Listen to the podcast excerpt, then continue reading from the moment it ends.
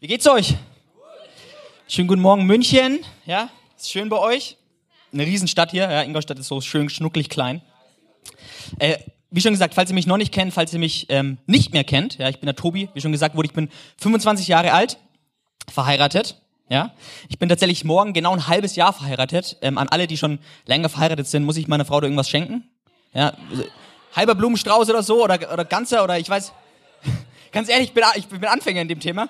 Äh, ich weiß nicht, aber ich weiß zumindest, dass morgen so ungefähr ein halbes Jahr ist.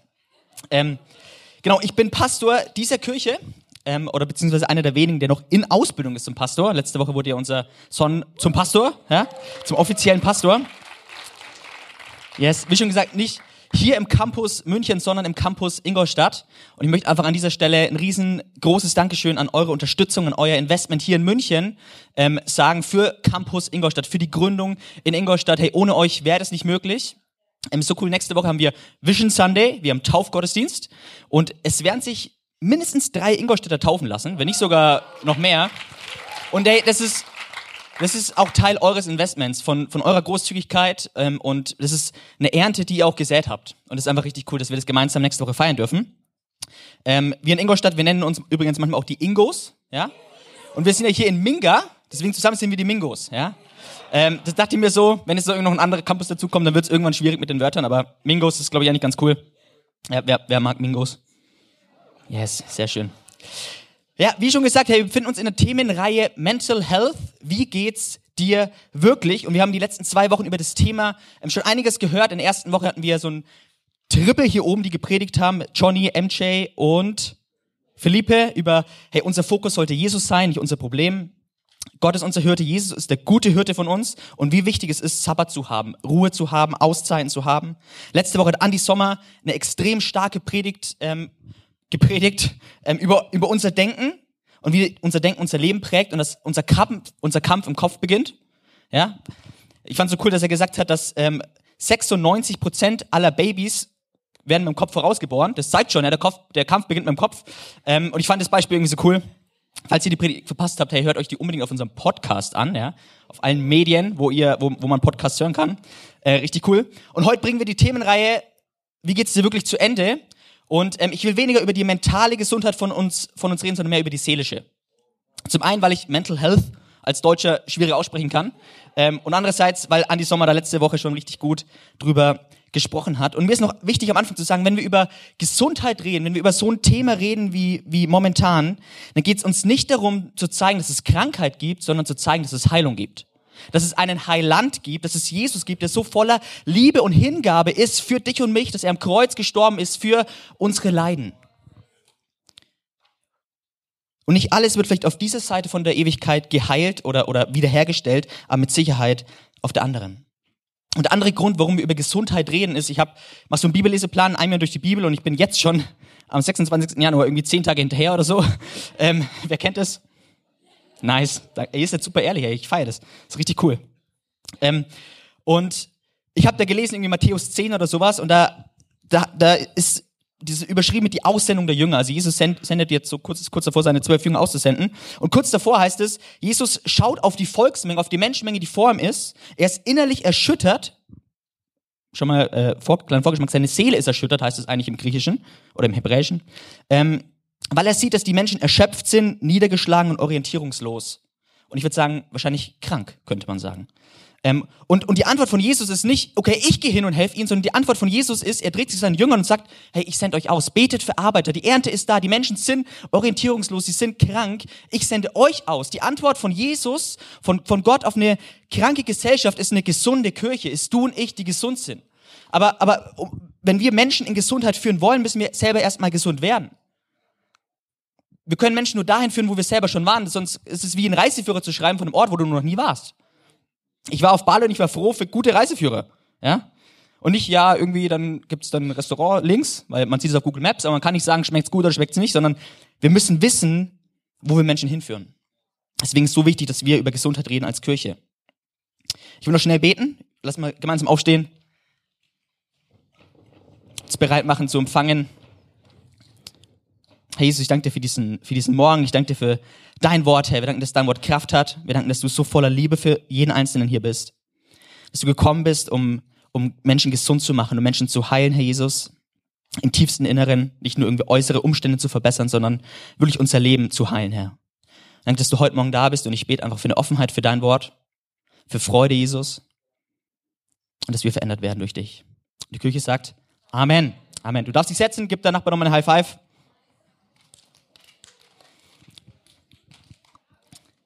Ich war 16 Jahre, ungefähr, das ist jetzt ungefähr neun Jahre her, da war ich mit meinen Eltern und mit meinem kleinen Bruder im Sommerurlaub, der erste Familienurlaub ohne meinen großen Bruder. Und ich war damals nicht der große Leser, ich bin es eigentlich immer noch nicht. Man merkt, ich bin zehn Tage hinter Bibelleseplan. Ähm, und ich hatte kein Buch dabei, aber irgendwie war, ist mir langweilig geworden im, am ersten Tag des Urlaubs, weil mein großer Bruder nicht da war. Und ich habe das Buch von meinem Papa in die Hand genommen. Und das Buch hieß Himbeeren mögen keine Krebszellen. Himbeeren mögen keine Krebszellen. Wissenschaftliches Buch über gesunde Ernährung, die Vorbeugung von Krankheiten und alles Mögliche. Und ich habe das Buch gelesen, dummerweise am ersten Tag von dem Urlaub, wo wir in Italien waren, am Meer, Vollpension, leckeres Essen, alles Hammer eigentlich war. Nur ich habe dieses Buch gelesen und, und die haben mir gesagt, hey, Kohlenhydrate ist vom Teufel, äh, raffinierter Zucker ist Gift und auch vom Teufel. Und deswegen habe ich diese ganzen zwei Wochen Sommerurlaub zu, zum Bedauern meiner Eltern nichts gegessen als jeden Tag zwei Äpfel. Das, ich, es ist kein Witz, ihr könnt meine Eltern fragen. Jeden Tag zwei Äpfel und äh, hin und wieder so ein Frozen Joghurt oder sowas, weil irgendwie ein bisschen Lust, hab mir auch auf was Leckeres. Ähm, und irgendwann dann so zwei, drei Wochen, nachdem ich wieder daheim war, habe ich wieder angefangen, normal zu essen, weil ich, weil ich, ich habe das gelesen, habe ja meine Güte, ey, ich will ja nicht sterben mit 17. Ähm, ich will noch irgendwann heiraten mit 25. Ich muss, ich muss Äpfel essen. Ähm, ich darf nichts mehr, nichts mehr sonst essen. Zum Glück äh, ich habe danach gelernt, ich leihe mir lieber Bücher von meiner Mutter aus, weil die hat so historische Romane, wo ich nicht gleich mein ganzes Leben umschmeißen muss. Mein Papa hat immer so diepe Bücher, ja. Das letzte Mal habe ich mir Resilienz dann ausgeliehen, da ging es äh, auch wieder so um meine Gesundheit. Ähm, naja, jetzt, ich habe dann jahrelang wieder richtig gegessen oder, oder normal gegessen, ähm, aber habe schon immer im Hinterkopf gehabt, okay, Kohlenhydrate sollte ich eigentlich vielleicht vermeiden, zumindest schlechte Kohlenhydrate und so raffinierter Zucker, so weißer Zucker ist auch ganz, ganz schlecht. Ähm, und dann war ich jetzt äh, Anfang des Jahres auf der Jesus Selbst Konferenz, unsere Silvesterkonferenz, richtig cool. Und auf der Jesus Selbst Konferenz trifft man lebensveränderte Entscheidungen. Ja, äh, ist richtig gut. Und ich habe da mit meiner Frau und noch Freunden die Entscheidung getroffen: Wir ernähren uns jetzt einen ganzen Monat vegan. Wow, super. Ähm, ich dachte mir, gut, vier Wochen ist, ist schon okay, ist gut für den Körper, ist gut für die Umwelt.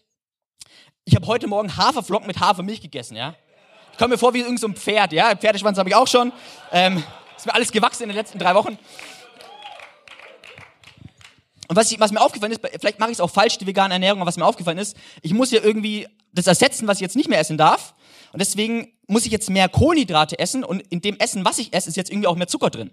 Ja, und ich bin irgendwie total verwirrt die letzten Wochen gewesen und hab mir so, hey, es gibt so viele verschiedene Meinungen, was ist jetzt gut für den menschlichen Körper? Wie ernährt man sich richtig? Welche Ernährungsart ist wirklich gut? Viel, viel Kohlenhydrate, wenig Fett, viel Eiweiß, wenig Kohlenhydrate, viel Fleisch, viel Fisch, gar kein Fleisch, vegan, vegetarisch. Ich weiß es nicht. Und ich denke mir, hey, wenn es schon so viel Verwirrung gibt, was für unseren Körper gesund ist, wie verwirrt müssen wir eigentlich sein, was für unsere Seele gesund ist, was für unser Inneres gesund ist? Woher sollen wir denn bitte wissen, was wirklich gut für unser Inneres ist, wenn wir nicht mal, nicht mehr wissen, was gut für unser Äußeres ist? Ich, wirklich, ich wünsche mir echt, dass mir irgendeiner was sagt, was ich essen soll. Ich esse es. Mir egal was, ja. Ich will einfach nur wissen, was ich essen muss. Yes. Soul Food. Ja.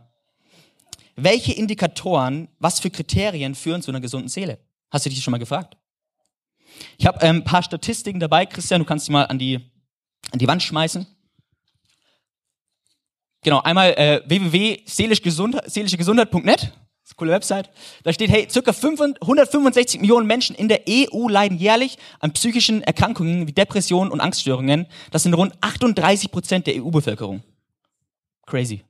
Dreimal mehr Menschen leiden an einer Form von Depression im Gegensatz zur, vorher zur vorherigen Generation, sagt eine Studie der American Medical Association. In Deutschland leiden mehr als vier Millionen Menschen an Depression, vermutet man. Und äußerlich, ich finde es so krass, weil äußerlich geht's uns, geht's dieser Generation in diesem Land zu dieser Zeit so gut wie noch nie. Aber irgendwie ist dabei innerlich was kaputt gegangen. Wir leben in einer Gesellschaft, in einer Zeit, in, die sich so stark darauf fokussiert, dass man äußerlich gesund ist. Dass die äußeren Umstände passen und dass die äußeren Umstände definieren, was gesund, erfolgreich und wertvoll heißt, wenn unser Inneres, wenn wir unser Inneres vernachlässigen, unsere Seele irgendwie auf der Strecke bleibt. Und ich möchte heute Morgen meine These in den Raum stellen, Zwar unsere Gesundheit ist in erster Linie nicht durch unsere äußeren Umstände definiert, sondern durch unsere inneren Zustände. Ich möchte eine Story erzählen von Horatio Spafford. Jemand schon mal von ihm gehört? Horatio Spafford war ein Ehemann, Familienvater von fünf Kindern, lebte im 19. Jahrhundert in Chicago, war Anwalt und investierte fast sein ganzes Vermögen in Immobilien. 1870 starb sein Sohn an Scharlach. 1873 war das große Chicago Fire, wo er fast sein ganzes Vermögen verloren hat. Und er schickt äh, dann seine Frau nach England mit seinen vier Töchtern auf dem Boot nach England. Und wenige Tage, nachdem, nachdem diese Familie unterwegs ist nach England, kriegt er ein Telegramm von seiner Frau. Das heißt, saved alone, what shall I do? Alleinige Überlebende, was soll ich tun? Seine vier Töchter gestorben. Gerade alles verloren, jetzt noch seine vier Töchter gestorben. Er steigt selbst in Boot nach England und an der Stelle, wo nur wenige Tage zuvor seine vier Töchter ertrunken sind, schreibt er das Lied It is well with my soul. Er schreibt, wenn Friede wie ein Fluss meinen Weg begleitet, wenn Sorgen wie Meereswogen rollen, was auch immer mein Schicksal ist, du hast mich zu sagen gelernt, es ist gut, es ist gut mit meiner Seele. Und ich frage mich, wie kann der Mann das sagen? Wie kann er das sagen? Er verliert äußerlich gefühlt alles. Ich glaube, die Wahrheit ist, wenn unser Inneres, unsere Seele gesund ist, dann kann kein äußerer Zustand es zerstören. Aber wenn unser Inneres, unsere Seele ungesund ist, dann kann kein äußerer Umstand das heilen. Wir wollen den Rest der Zeit heute Morgen nutzen, um uns anzuschauen, was die Seele überhaupt ist, zumindest so mini klein. Äh, ich bin kein Psychologe. Ähm, und dann auch darauf schauen, was gesund ist für die Seele, was eine gesunde Seele ausmacht. Und dafür wollen wir auf den schauen, der die Seele geschaffen hat, der uns geschaffen hat und das, was er dazu sagt. Ich weiß nicht, ob ihr es wusstet, aber in der Bibel kommt das Wort Seele über 800 Mal vor. Äh, über 700 Mal im Alten Testament, über 100 Mal im Neuen Testament. Und das hebräische Wort für Seele ist Nefesh. Sag mal zu einem Nachbarn, Nefesh. Und rief zu einem anderen Nachbarn und sagt Psyche. Das ist nämlich das griechische Wort für Psyche, daher auch die Psychologie. Ähm, ja, schon wieder was gelernt heute Morgen. Und letztendlich dieses Wort ähm, Nephish oder Psyche in der Bibel, das hat so viel verschiedene Bedeutungen, je nachdem, in welchem Kontext es steht, in welchem Kontext man, man das auffindet. Aber was man sagen kann, ist, die Seele beschreibt unser ganzes inneres Leben. Im Psalm 103 schreibt David, lobe den Herrn meine Seele, ja alles in mir, alles was in mir ist, mit allem was ich bin, mit meinem ganzen Inneren, lobe ich den Herrn. Die Seele ist gleichzeitig das, was uns lebendig macht, was ein Wesen zum Lebewesen macht. In Genesis 2, Vers 7 heißt es, Gott formt den Menschen, dann bläst er den Lebensatem ein und er wurde zu einem lebendigen Wesen oder wie es wirklich heißt, zu einem lebendigen Nefesh, einer lebendigen Seele. Mörder nannte man im Alten Testament auch den Nefesh-Töter, den Seelentöter. Ein Kidnapper wird beschrieben als Nefesh-Dieb, der hat die Seele geklaut. Der hat das Leben geklaut. Biblisch gesehen hast du und ich nicht nur eine Seele, sondern wir sind eine Seele. Ein lebendiges, physisches, atmendes Wesen. Und ich glaube, wenn du und ich gesund sein wollen, wenn wir wirklich gesund leben wollen, dann brauchen wir oder müssen wir eine gesunde Seele sein. Ich weiß nicht, ob ihr denn, ähm, wir als Christen reden ja oft von verlorenen Seelen, ja. Und ich glaube, wir haben das bisschen falsch definiert. Eine verlorene Seele beschreibt nämlich nicht das ein Ziel, so hey, als verlorene Seele gehst du irgendwann in die, in die Hölle, sondern eine verlorene Seele beschreibt einen Zustand, aber unser Zustand definiert unser Ziel. Ja, wenn ein Auto im schlechten Zustand ist, dann kommst du nicht weit, der, der Zustand definiert das Ziel und eine verlorene Seele, die kannst du schon jetzt haben, da musst du nicht erst sterben.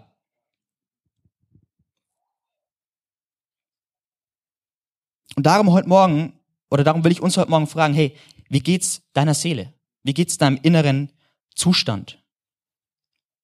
Wie geht's deinem inneren Ich? Und ich will uns challengen, ehrlich zu sein und den Selbstcheck zu machen. Ähm, und ich rede auch nicht hier eben als Seelenchecker, ja, ich muss da hier viel selber lernen. Ähm, und wir wollen uns jetzt eben ein Gleichnis anschauen, das Jesus erzählt, in dem wir Indikatoren für eine gesunde oder eben eine ungesunde Seele finden können. Wenn du deine Bibel dabei hast, darfst du mal aufschlagen. Markus Kapitel 4. Ich habe letzte Woche von äh, Andi gelernt, zu sagen, wenn du keine Bibel dabei hast, dann hock dich doch neben den Christen ähm, und schau, mit ihm, schau bei ihm rein. Der ist mies, ne? Ich war noch kurz. Matthäus 4, die Verse 3 bis 9 äh, sorry, Markus 4, 3 bis 9. Das Gleichnis vom Sämann. Okay, Christian, du kannst mal anschmeißen. Da heißt es, und es gibt übrigens die mairische Tradition, das heißt, alles, was unterstrichen ist, das lesen wir gemeinsam. Ja? Ähm, genau. Das ist die mairische Tradition. Luisa, die musst du auch lernen übrigens. Ja. Also Gleichnis vom Sämann. Jesus redet, hört zu, ein Bauer ging aufs Feld, um zu säen. Beim Ausstreuen der Saat fiel einiges auf den Weg. Da kamen die Vögel und pickten es auf. Einiges fiel auf felsigen Boden, der nur von einer dünnen Erdschicht bedeckt war. Weil die Saat dort zu wenig Erde hatte, ging sie rasch auf. Als dann aber die Sonne höher stieg, wurden die jüngeren Pflanzen versenkt, also vertrocknet. Und weil sie keine kräftigen Wurzeln hatten, verdorrten sie. Einiges fiel ins Dorngestrüpp. Und die Dornsträucher überwucherten und erstickten die Saat, sodass sie keine Frucht brachten. Einiges fiel auf guten Boden, ging auf, wuchs und brachte Frucht, 30-fach oder 60-fach oder 100-fach. Jesus schloss mit den Worten, wer Ohren hat und hören kann, der höre. Das war mir noch wichtig, den Satz mir reinzunehmen. Ähm, der bringt viel Tiefe in dieses ganze Gleichnis. Ich glaube, viele von euch kennen das Gleichnis, das Gleichnis vom Sämann. Ähm, und ich glaube, wenn wir Jesus Punkt gut verstehen wollen, dann müssen wir uns erstmal anschauen, was sind Konstanten in dieser Story, in diesem Gleichnis und was sind Variablen.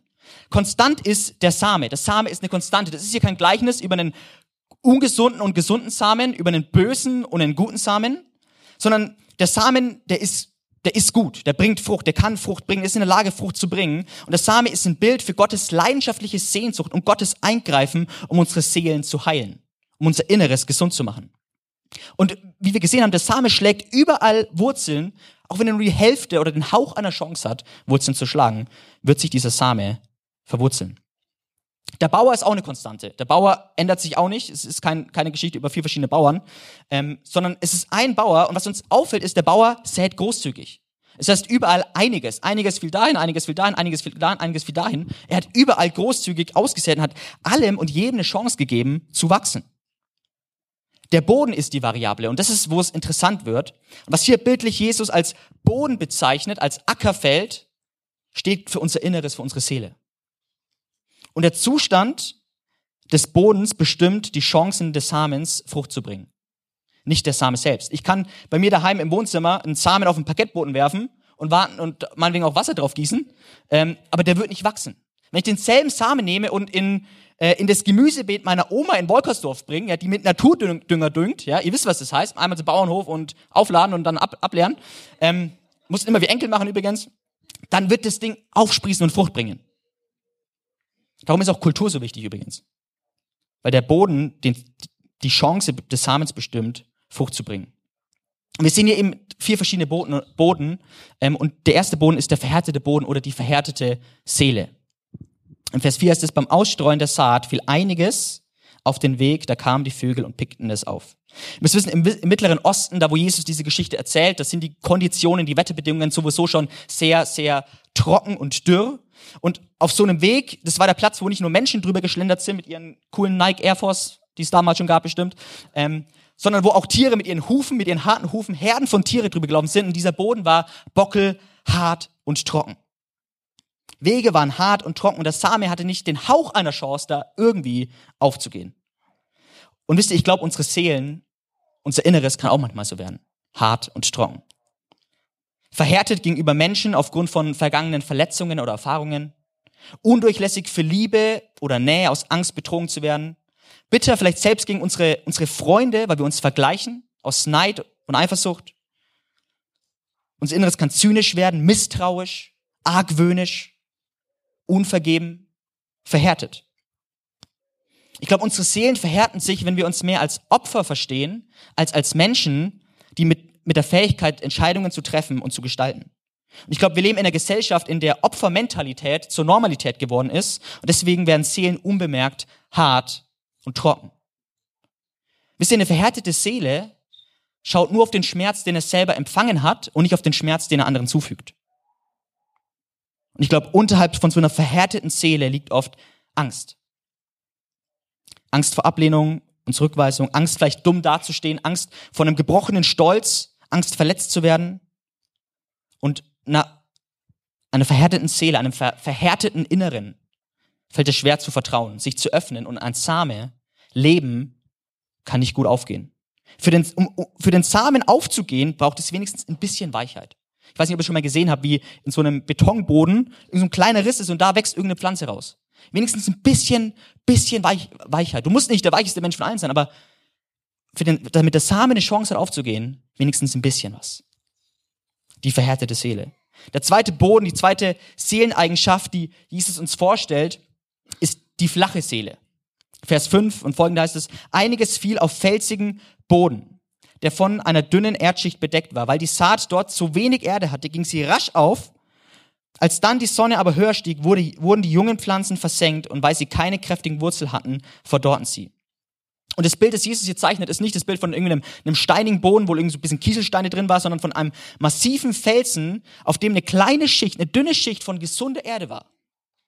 Und der Same geht erstmals auf, geht erstmal schnell auf, aber die Pflanze oder der, der Same, der, der Leben hervorbringt, stirbt schnell wieder, weil der Boden zu flach ist, um stabile Wurzeln zu schlagen. Ich glaube, dass dieser Punkt relativ gut auf unsere Zeit zutrifft, eine flache Seele zu haben oder ein oberflächliches Leben zu leben, wie ich es nennen will.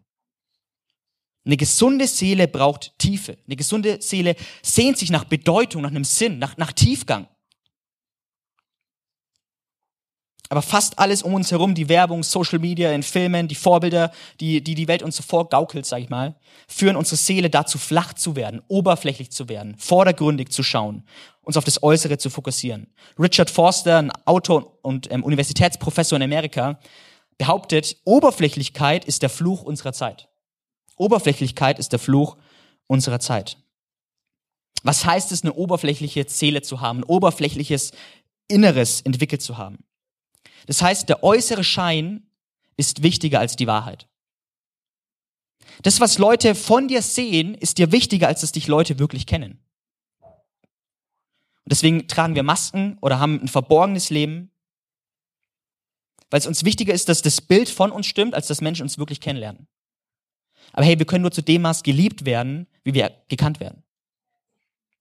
Eine flache Seele ist schnell erschrocken, schnell ängstlich und lässt sich von Gefühlen leiten. Eine Seele, die flach geworden ist, bleibt mit ihrem Interessen und mit ihren Gedanken nur bei sich selbst und hat keinen Platz für andere. Du verbringst mehr Zeit mit deinen Followern auf Instagram als mit deinen Freunden um dich herum. Du investierst mehr Zeit und Energie in dein Äußeres, in deine äußere Pflege als in deine innere Pflege.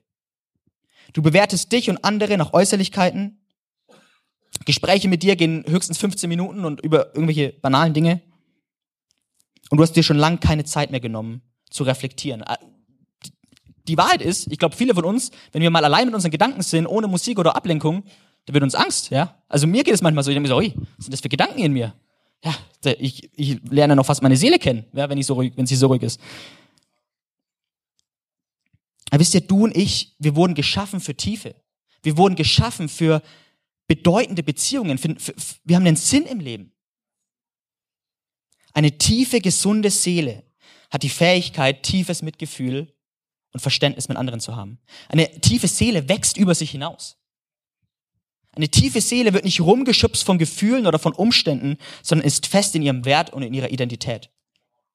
Ein gesunder Boden braucht Tiefe und unsere Seele auch. Wir wurden geschaffen mit Tiefe und für Tiefe.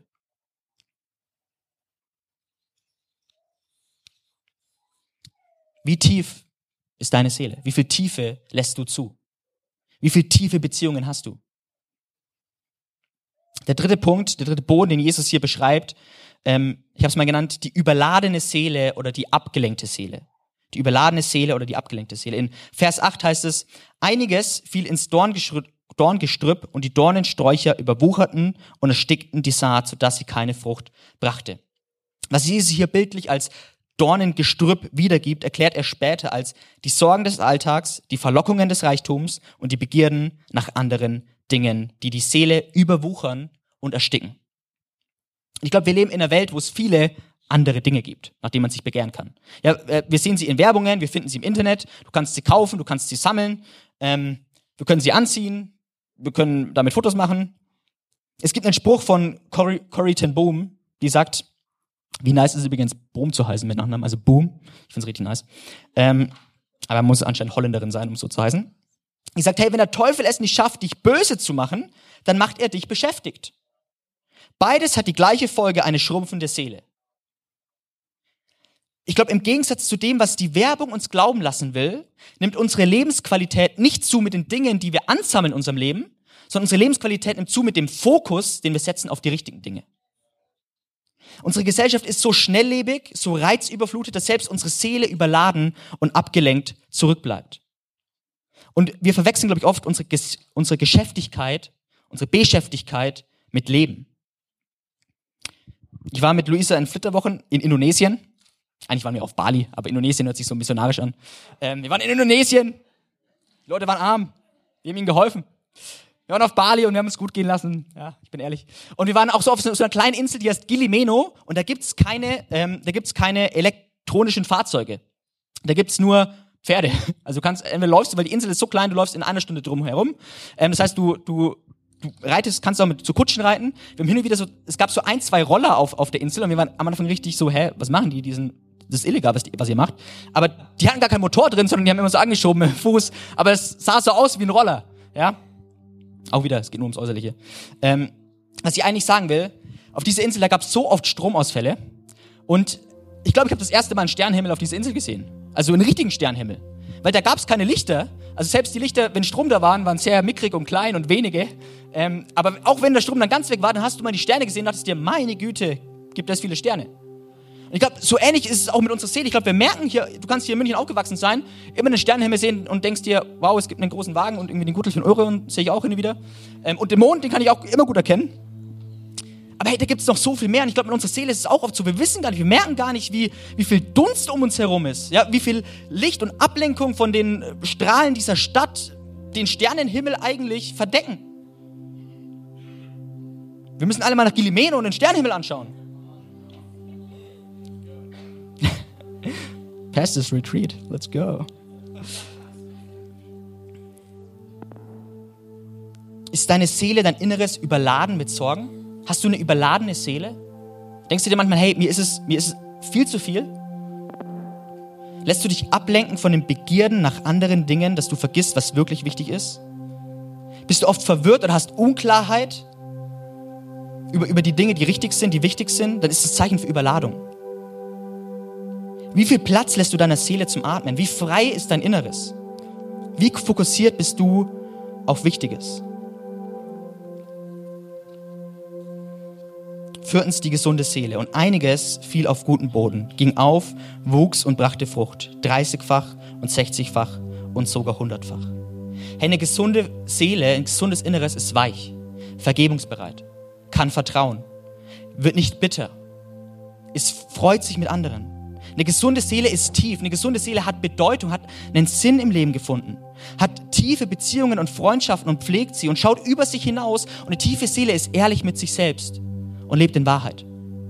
Eine gesunde Seele hat Platz, Luft zum Atmen. Sie weiß, was wichtig ist. Lässt sich nicht ablenken. Wie geht es uns wirklich heute Morgen? Wisst ihr, eine Seele kann gesund sein. Eine Seele kann geheilt werden, aber was sie braucht, ist Weichheit, Tiefe und Platz. Und ich glaube, was die wenigsten heute Morgen hier wissen und was ich vor drei Tagen auch nicht wusste, ist, Gott hat eine Seele.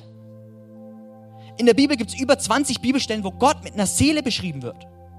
Gott hat eine Seele. Es das heißt zum Beispiel in 3. Mose, Gott spricht, ich selbst werde meine Wohnung in eurer Mitte setzen und mich nie wieder von euch abwenden. Ja, in eurer Mitte will ich leben und werde euer Gott sein und ihr werdet mein Volk sein. Was da eigentlich steht im Hebräischen ist, und meine Seele wird sich nicht von euch abwenden. Meine Seele wird euch nicht ablehnen. Hey, aus, aus Gottes tiefsten Inneren, aus seiner Seele, aus, mit allem, was er ist, mit all dem, was in ihm ist, aus seinem tiefsten, tiefsten Inneren sagt er, ich werde euch nicht ablehnen. Ich werde mich nicht von euch abwenden. Gott hat eine Seele. Bei der Taufe seines Sohnes Jesu kommt diese Stimme vom Vater aus dem Himmel und er sagt, hey, dies ist mein geliebter Sohn, an ihm hat meine Seele Wohlgefallen gefunden. Gott liebt und freut sich aus dem tiefsten Inneren, aus seiner Seele über dich und mich. Wisst ihr, du und ich, wir haben eine Seele, wir sind eine Seele. Und während wir oder ja, in unserem Inneren unsere Seele manchmal verhärtet wird, flach wird, oberflächlich, überladen, abgelenkt, ist Gottes Seele, Gottes Inneres, Gottes tiefstes, ganzes Wesen weich und sanft. Voller Tiefe, voller Bedeutung. Voller Platz und voller Freiheit. Und ich möchte uns einladen, heute Morgen mit unseren Seelen, mit unserem Inneren, so wie wir sind, zu Gott zu kommen. Ich glaube, das Erste, was er uns geben will, ist Vergebung für unsere Seele. Vergebung für unser Inneres. Mit der Schuld, mit der wir bis jetzt rumgelaufen sind, müssen wir nicht mehr rumlaufen. Das Zweite, was Gott uns geben will, ist Weichheit. Liebe für uns selbst, aber auch Liebe für unseren Nächsten. Tiefe, Bedeutung, einen Sinn. Nicht nur von Tag zu Tag leben, sondern mit Bedeutung leben, mit Tiefgang leben. Und er will unserer Seele Platz geben, Atemluft, Freiheit. Lass uns mal gemeinsam aufstehen. Das Worship-Team wird gleich nochmal nach vorne kommen und ähm, ein Lied singen. Und ich lade euch einfach ein, darüber nachzudenken, wie geht's dir wirklich? Wie geht's deiner Seele wirklich heute Morgen? Und dann zu Gott zu kommen und, und ihm das hinzulegen. Zu sagen, hey, meine Seele hat sich verhärtet. Ich bin hart geworden gegenüber meinem Ehemann. Ich bin hart geworden gegenüber meinem, ich bin bitter geworden gegenüber meiner Freundin. Ich bin zynisch geworden. Mein Herz hat sich verhärtet. Ich bin oberflächlich geworden. Ich schaue nur noch auf Äußerlichkeit. Mir geht es viel mehr darum, oder ich definiere mich und andere über das, was sie für Klamotten tragen und nicht über die Person, wie sie, die sie wirklich sind. Oder ich habe mich ablenken lassen von so vielen anderen Sachen. Ich habe mich um so viel anderes gekümmert, aber nicht um meine Seele, nicht um mich selbst. Oder du bist hier sogar heute Morgen und sagst, hey, meine Seele, die braucht Vergebung. Ist jemand da, der sagt, hey, meine Seele braucht Vergebung heute Morgen? Wow. Herr Jesus, ich danke dir so sehr, Herr, dass wir bei dir Vergebung finden, Herr. Dass du derjenige bist, der unsere Seelen heilt.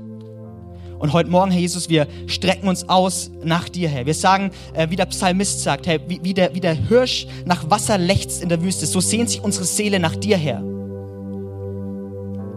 Ich bete, dass du jetzt Vergebung aussprichst, Herr, über die Leben der Menschen hier, über die Seelen, die sagen, hey, ich brauche Vergebung, ich brauche Freiheit. Ich brauche Klarheit, ich brauche Tiefe. Schenk mir Bedeutung, Herr. Ich bete, dass du ihnen begegnest, da wo sie sind, Jesus. Komm und streck dich aus nach Gott. Sag ihm das, was du brauchst.